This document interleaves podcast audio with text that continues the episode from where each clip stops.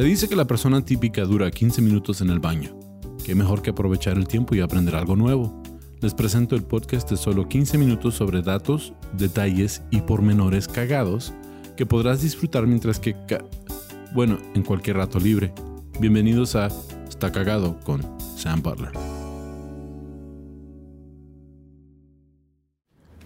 Bienvenidos a otro episodio de Está Cagado Podcast. Ahora tengo como invitado especial mi amigo, ustedes lo conocen, Eduardo Espinosa. Gracias por estar aquí conmigo de nuevo. Este, tenemos un episodio um, un poquito raro. Vamos a hablar, vamos a hablar de algo que pues... Uh, la verdad, la verdad, nunca pensé que íbamos a tener este como dato cagado, pero encontré unos datos cagados y dije, pues lo vamos a hacer porque está chido. Vamos a hablar de un producto que muchas personas consumen. No todas las personas lo consumen porque pues, hay personas que no lo pueden consumir. Vamos a hablar de la leche. Uh, mi papá era intolerante a la lactosa, Sí. Yo no, hasta eso no batallo. Sabes que a mí me pasa de vez en cuando nomás. Ah, de hecho, algo que me saca de onda aquí en México es como la leche está en cajitas de cartón. Ajá. Siempre. y luego no tiene que ser ni refrigerada, ¿verdad? No, es que esa, la que está en, las esas de cartón, es, es ultra pasteurizada y dura más. Ok. La que te venden en galones de plástico, esa es la que te dura como una semana, dos y mucho. Ok. La otra sí te puede durar hasta un mes, dos. Entonces conviene más la de. sí, la otra sí, porque si, porque si no te la. Porque ya, o sea, honestamente, ya de. Como que nos vendieron esta idea de que tenías que tomar un chingo de leche desde niño y. Sí. De, ya de adulto, pues casi no. no de, de, hecho, no sé si, si, recuerdes que en los anuncios, en los comerciales de, para, un para los cereales siempre era un desayuno completo. Estaba el cereal con leche. Ajá. Pero también ponían un pan. Ajá, pan tostado. Pan tostado y un jugo de naranja. Yo no mames, por eso estamos tan gordos, ¿Sabes cuántas calorías van ahí? es el desayuno continental, güey, para que te pongas el tamaño de un continente, güey. Sí. el jugo de naranja tiene un chorro de azúcar. Sí. Y, hay personas que dicen, no, es que yo no tomo soda, yo no tomo refrescos, yo... Yo, yo puros jugos, puros jugos naturales. sí. No, pues, eh, de hecho vi también un programa en, en, el, en cable hay un programa donde hay personas que quieren bajar de peso y van y se, se operan para poder bajar de peso. Y, son personas que están súper obesas y tienen que y los ponen a dieta, ¿sí? Entonces eh, llegan al doctor y, han aumentado de peso en lugar de bajar de peso. Tienen que bajar de peso antes de, de la operación. De la operación. Y, y dice, es que yo como puras naranjas. Y dice el doctor, sí, pero si te comes 42 de de cualquier cosa vas a engordar. sí, entonces. la media cosecha de Florida, güey, ya. 42 naranjas, oh my God. Aparte también, pues la, la fructosa, sí. Ya. Pues es azúcar, sigue siendo azúcar. Sí, de hecho, yo, yo estaba escribiendo un beat para el stand-up de eso, de que, de que soy woke, pero no de cosas que importan, pero como, cosas de que el desayuno completo no era un buen desayuno. Sí, claro.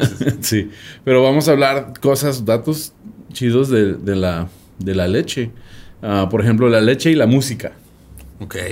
Ya, eres músico, entonces, este, se dieron cuenta que aunque parezca extraño, existe una relación entre la música y las vacas lecheras. Concretamente y especialmente con el rock. Ok. ¿Ya? ¿Les gusta el este, rock o no les gusta el rock? No, les gusta el rock. Um, lo que vieron en, una, universidad de Leicester, uh, Inglaterra, que es Leicester, pero se escribe Leicester, este, demostraron que las vacas escuchaban el tema Perfect Day de Lou Reed. producían más leches y se, pues se, sentían, más relajadas y producían mayores cantidades de leche. Es que Lou Reed sí tiene ese efecto, güey. Tiene una voz muy tersa. Sí. Este, entonces, si quieren ponerse cachondos y producir más leche, ya saben, Lou Reed este, uh, uh, se sentían más y que era mayor cantidad de leche. Órale. Entonces es un estudio. Yo quiero saber quién, quién paga esos estudios. Porque, pues. ¿Y a quién se le ocurre, verdad? Sí. ¿Qué pasa si le ponemos música a las vacas? Mira, la ciencia trabaja también de formas misteriosas, güey. Sí. Sounds like a cool job. Playlist de Spotify para vacas al rato. Sí. Um, No, estaría muy feo que fue el playlist se llamara para sacar la leche. la leche. se van a confundir. Sí, ¿quieres el playlist de la lechera? este, tengo cita, eh, écheme el playlist lechera.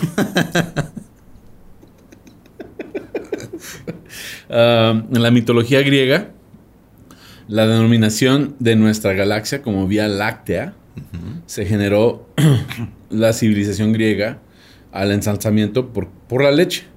Es que pensaban que la galaxia se había generado por la leche que desperdían, desprendían los pechos de la diosa Hera. O sea, lo leí pésimo.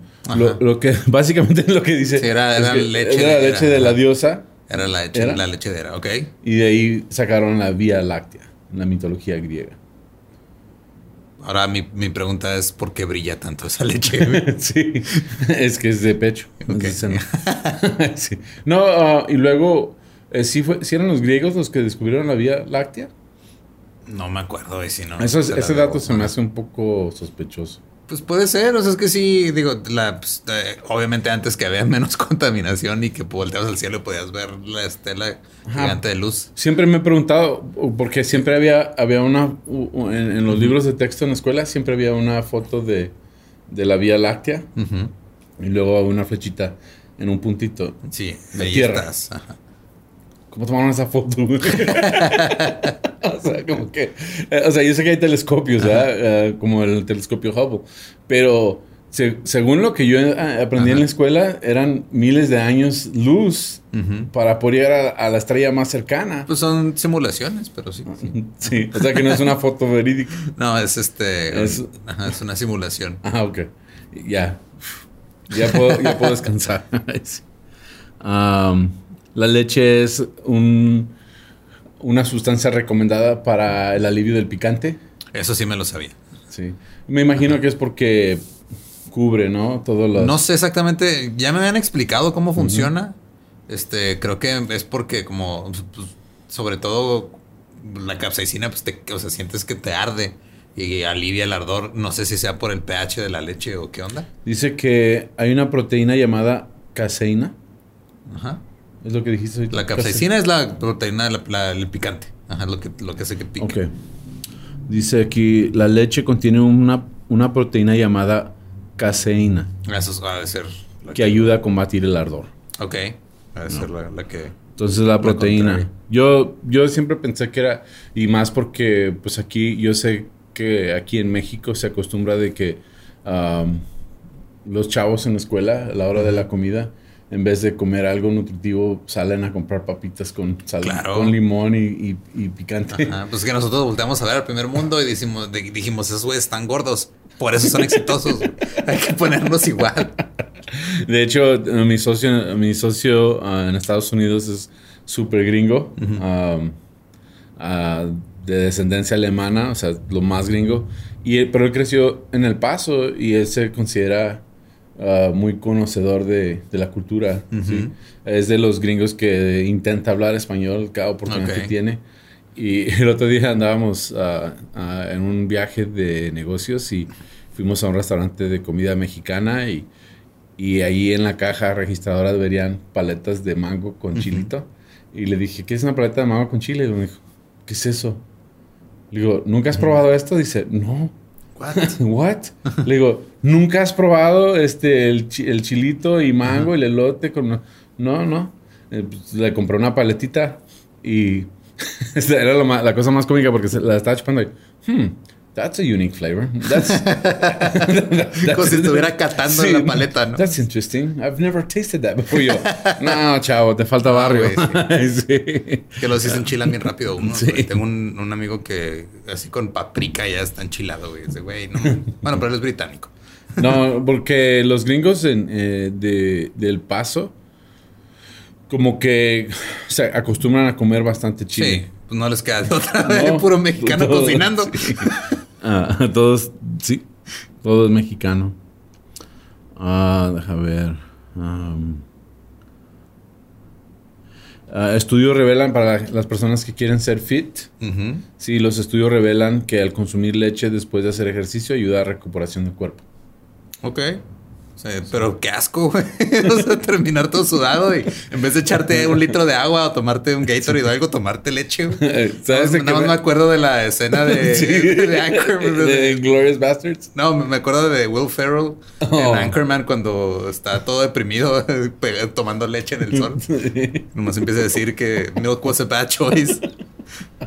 Yo me acuerdo de Christopher Waltz. Sí, Christoph Waltz. Christoph Waltz. Sí, este. Uh, que, que, está en la escena en Inglorious Bastards. Dice, can I have some of your delicious milk? Siempre dice, tu leche deliciosa. Y mis hijas me dicen... Eso vas a sonar más creepy ese güey. Está bien creepy ese yeah, está bien, Ese personaje está chido. Lo dicen mis hijas. milk. ¿Quién toma leche así nomás? Pues yo, a mí sí me gusta la leche. Sí me la tomo así. Yo, ahorita ya nada más es muy de vez en cuando y cuando, cuando como cereal. Pero fuera de eso, no es como no se me antoja así, ah, vamos a servir un vaso de leche. Sí. Hay gente a la que sí. Y pues es, es muy conocido también siempre que cuando no te pareces a tu papá dicen que eres el hijo del lechero. lechero. Ajá. Sí. Y yo digo, no ha habido lecheros como desde los 60. sí, es cierto. Sí. Y de hecho, sí, el dato es de que en 1964 dejaron de, de, distribuir leche en. Ajá. Que primero la distribuían en bolsas de plástico, ¿no? Llegaban con una bolsa de plástico. Sí. Yo después tenían como que tú tenías tu frasco y lo rellenaban ahí. Y luego ya salían. Algo en, así, ¿no? base retornable. Ajá, ya tenían varias cosas. Me acuerdo mucho de Ah, hay una película, no me acuerdo si es la película de Goofy o una escena de, Goofy, donde está él así en la.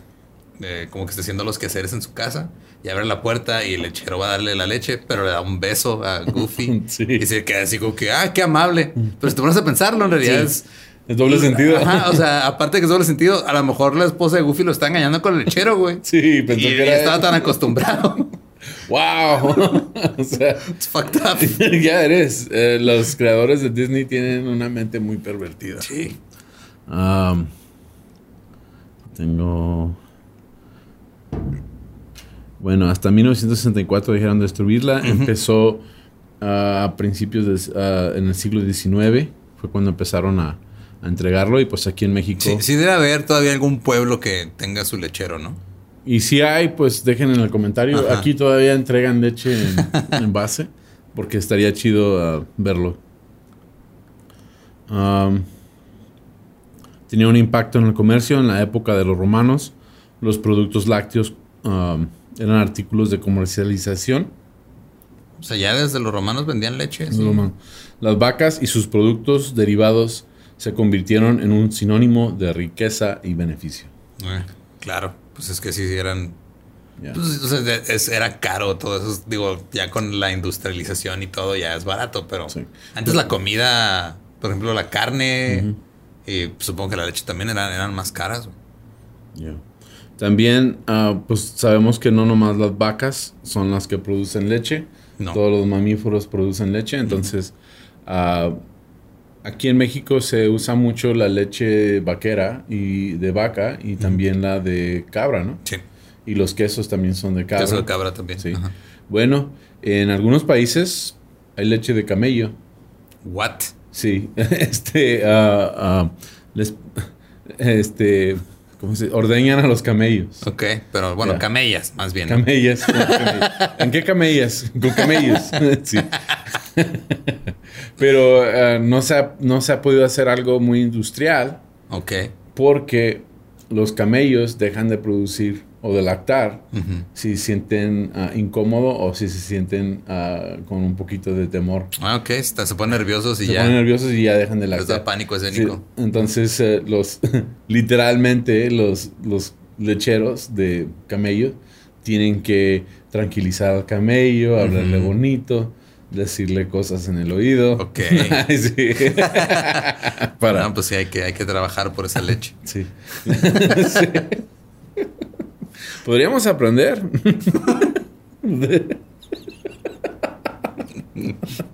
Nos dan un buen ejemplo de esos ah, cuates. Entonces hay, y este es un dato cagado que encontré que dije, what? O sea, no, no, bueno, habla de Al Capone que después de que bueno, este no es el, el, dato con el que iba a cerrar, pero habla de Al Capone, que como él ya tenía todo un sistema de embotellamiento, él fue el... Y este, es, este como que él decían no era 100% cierto, es un rumor. Ajá, como que es, sí, como que es una leyenda urbana, pero que él fue el que exigió de que tuvieran fecha de caducidad las, los envases. Ah, cabrón, ¿por qué? Y que lo exigió porque él tenía la, el equipo para imprimir la fecha de caducidad. Entonces él podía este, cobrar por ese servicio y de ahí era algo legítimo donde él podría ganar mucho dinero. Ok, pero digo, por lo menos aquí en México se sabe que la fecha de caducidad es una sugerencia. Sí, allá también. O sea, nomás ves la fecha de caducidad, lo abres, lo hueles y está, todo aguanta. aguanta. ya, y si lo sirves y cae, ya cae así en, pedacitos, ahí dices, no, ya, ahí muere. No, y, mi mamá, mi, mamá, este... Eh, quiero mucho a mi mamá, pero ella siempre, este, ah, cuando se empezaba a hacer mala leche, decía, no pasa nada, hijo así, así es como hacen el cottage cheese.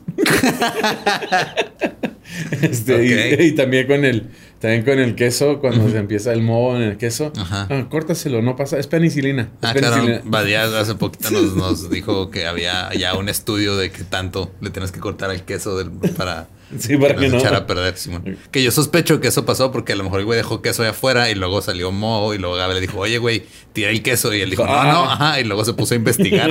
Nada más para probar su punto, güey. Leyó como cuatro libros. Los mandó pedir por Amazon. sí. Pero sí, este. Um, y el último dato, este sí es el que dije, ¿what? Hay un mito antiguo que antes de que existiera la refrigeración, la gente rusa, no sé si son rusos, eh, nos pueden verificar si esto sea cierto o no, pero que este, ellos conservaban la leche, ¿sí? Echándole un sapo. sí, sí, que hay un, hay un tipo de sapo que este sapo este, ah, suda o, secreta uh, enzimas que matan bacteria. Ok. Y que con esas enzimas preservaba la leche. What the fuck? O sea, para que no se echara a perder, le echas un sapo. le echas un sapo. Pero lo que hacía, obviamente el sapo va a mear y va a cagar ahí la leche. O sea. Pues de ahí sacaron el vodka. no, no sé. Pero qué pedo. ¿Quién se dio cuenta de que esto? Yo no sé, pero. O sea, lo que debió haber pasado es de que a lo mejor estaba ahí un recipiente de leche, un sapo se metió y se dieron cuenta que no se echó a perder y dijeron, ah, güey, hay que ponerle esa a la leche. Es que eso aplica a todo. ¿Quién fue el primero que se comió un huevo? No, pues. O sea, ¿quién fue el primero que vio una gallina, a una gallina poniendo un huevo? Ajá. Sí, dijo, ¿a qué sabrá?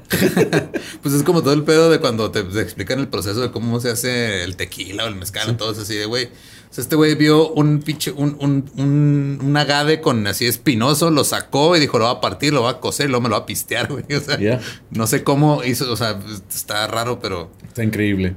Pero aparentemente hay un sapo que se echa a la leche y con eso se conserva la leche. Fuck. y pues eso termina este episodio de Está Cagado Podcast. Ojalá lo hayan disfrutado. ¿El episodio 50? Eh, ese es el episodio 50. Este es el 50 en español, que es el 99. Nice. Ya, este, ya llegamos a 100. El episodio de The Shit va a ser el episodio 100. Pero este es el 99. Entonces, ¡yay! 99 episodios. Gracias por acompañarnos. Gracias por el apoyo. Han sido, ha sido una experiencia muy chida poder ser parte de, los podcasts. De hecho, sin pandemia, yo probablemente jamás hubiera, eh, me hubiera aventado a hacer un podcast porque siempre andamos eh, pues tú sabes, como, como estando pero siempre hay giras, siempre hay shows, entonces ahora que, que, estoy envuelto en esto, pues no lo voy a dejar, o sea, es algo que, me, que lo disfruto y disfruto mucho de sus comentarios y de, de sus memes y de todo, entonces muchas gracias por, por todo el apoyo. Para puros albures en este episodio. Puros albures, sí. Pues sí, es que échenlos.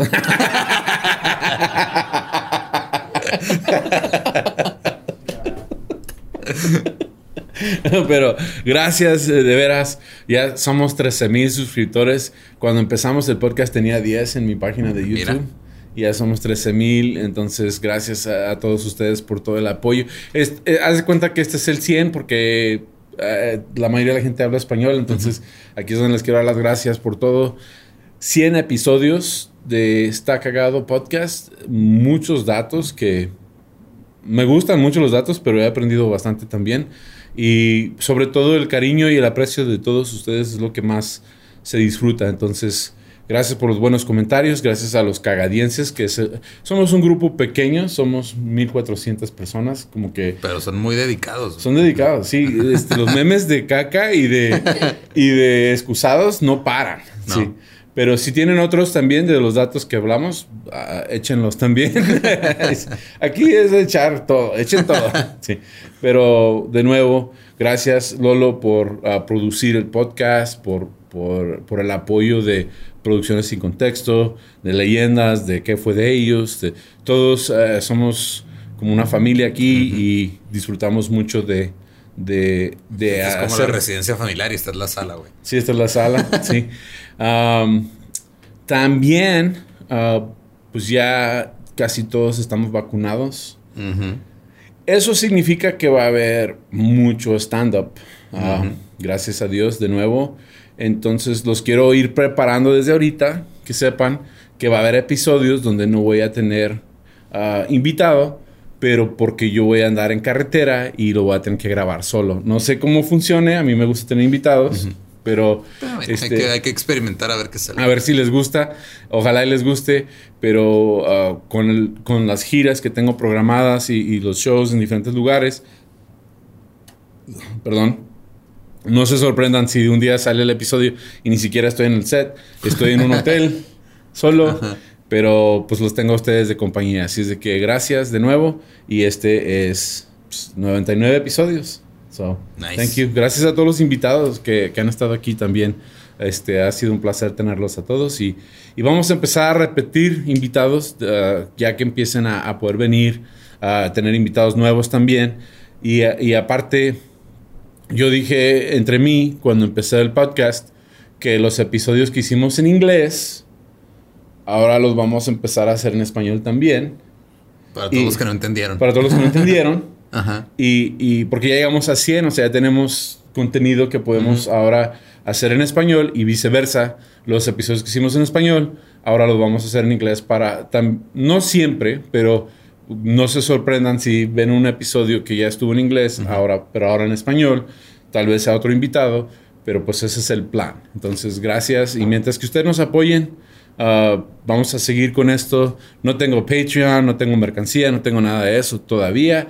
Pero pues al rato. Ahorita lo que queremos es producir contenido. Así es de que Va. gracias de nuevo y that's it. Este, eh, se acabó este episodio. Como dice mi amiga Gabe, límpiense bien. Hasta la próxima.